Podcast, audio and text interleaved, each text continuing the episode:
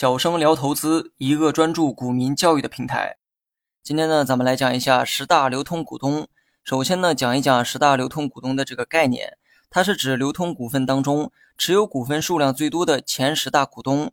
那么我呢，随便找了一家公司举个例子，你可以点击音频下方的文稿查看图片。图片呢是汉马科技的股东结构，十大流通股东当中排在第一位的是浙江吉利新能源车集团。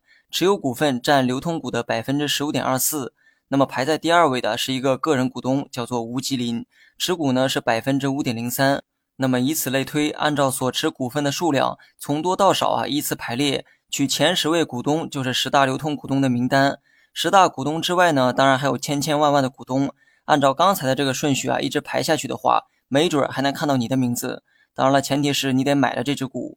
另外呢，图片的最右边啊，还有持股的增减变化，跟上一个季度区相比，如果股东持股呢没有变化，那么就会写上不变两个字；如果有变化呢，就会用百分比啊标注具体的变化数值。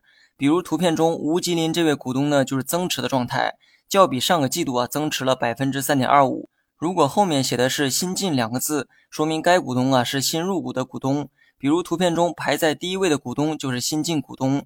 这也说明该公司的控股股东啊发生了改变，只取前十位股东的信息对外披露是有原因的，因为再往后股东的持股比例啊往往都很低，而且呢非常分散，持股的变动啊也很频繁。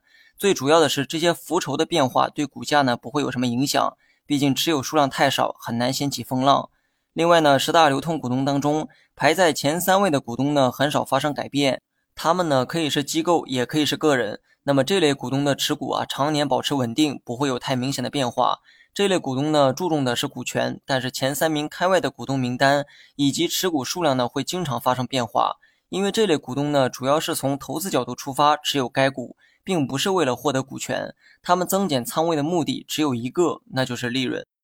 好了，本期节目就到这里，详细内容你也可以在节目下方查看文字稿件。